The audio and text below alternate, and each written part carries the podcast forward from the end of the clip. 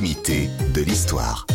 Aujourd'hui, Clémentine, on reste avec un président des États-Unis, avec vous aussi, Ronald Reagan, ou plutôt avec celui qui a tenté de mettre fin à son mandat il y a ses jours, par la même occasion, un certain John Hinckley. Et eh oui, le 30 mars 1981, alors qu'il vient tout juste de quitter l'hôtel Hilton à Washington, le président Ronald Reagan est victime d'une tentative d'assassinat. Surgissant de nulle part, un calibre 22 à la main, John Hinckley tire six balles dans sa direction. L'une d'elles ricoche sur une limousine voisine et le touche à la poitrine. Les policiers, les agents des services secrets, on a moi je me souviens des, images, hein, c'est pas si loin tout ça, ont plongé pour euh, protéger le président, mais euh, trop tard. D'ailleurs, il n'est pas la seule victime puisque Hinckley a blessé un officier de police, un agent des services secrets et le porte-parole de la Maison Blanche, James Brady. Alors, qu'est-ce qu'il faisait là, ce James, ce John Hinckley, et, qu'est-ce qui l'a poussé à vouloir attenter au jour de Ronald Reagan? En fait, depuis 1976, année de la sortie de Taxi Driver, le film, il en est devenu un fan obsessionnel. Vous savez, c'est ce film, vous vous en souvenez, avec Robert De Niro dans le rôle titre et Jodie Foster, très très jolie, jolie Jodie Foster. C'est un film qui était vaguement inspiré du journal d'Arthur Bremer. Arthur Bremer, c'est un homme qui a effectivement tenté d'assassiner le candidat à la présidence George Wallace en 72 et qui lui a réussi parce qu'il l'a laissé complètement paralysé. Ce film raconte donc l'histoire d'un homme un peu perturbé qui se met en tête d'assassiner le président des États-Unis.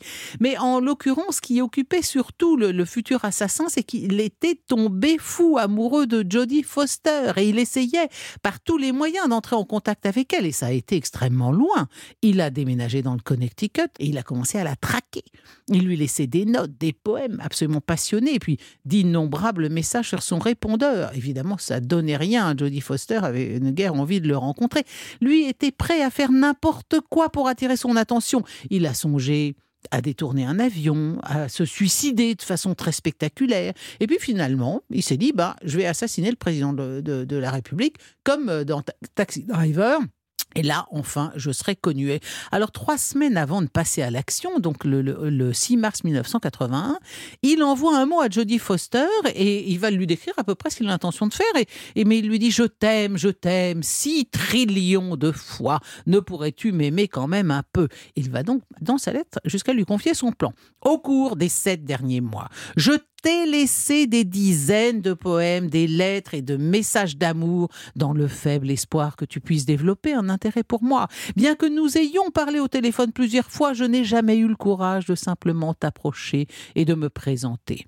La raison pour laquelle je me lance maintenant dans cette tentative, c'est parce que je ne peux plus attendre pour t'impressionner. On comprend que le bonhomme est quand même pas tout à fait bien dans sa tête, où il est plutôt mentalement instable.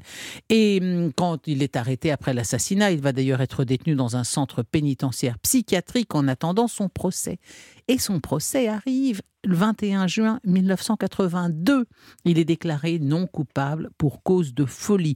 Le verdict, on sans doute, a été extrêmement controversé et ça, et ça a été un moment, une étape importante dans, la façon dont la justice américaine considérait et a repensé les conditions d'un acquittement pour cause de folie parce que, évidemment, des gens considéraient que cet homme-là ne méritait pas d'être acquitté pour cause de folie.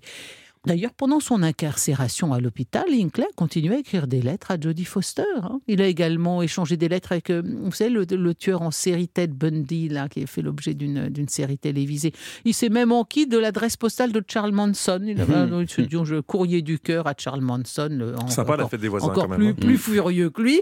En 2011, une expertise psychiatrique a conclu qu'il n'était plus un risque pour lui-même et pour les autres. Et c'est cinq ans plus tard qu'il a été libéré de l'hôpital, placé en probation. Alors il y avait différentes interdictions. Hein. Interdiction absolue de posséder une arme à feu, interdiction absolue de posséder des souvenirs de Jodie Foster, de regarder des films violents à la télévision, de visiter les domiciles passés ou présents des présidents et des représentants du gouvernement actuel ou passé.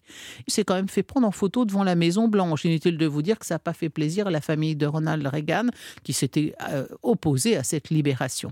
Finalement, finalement, la seule conséquence un peu positive de toute cette histoire, c'est le vote de la loi Brady. Brady euh, a été partiellement euh, paralysé après l'attentat et il a milité pour le contrôle des armes à feu. Et ça a donné la loi Brady de 1994 qui exige la vérification des antécédents des acheteurs euh, d'armes. Mmh. Brady est mort en, 2014, selon le, médecin légiste du district de Columbia. Sa mort était le résultat direct des blessures par balle subies en 81 lors de l'attentat tout de même.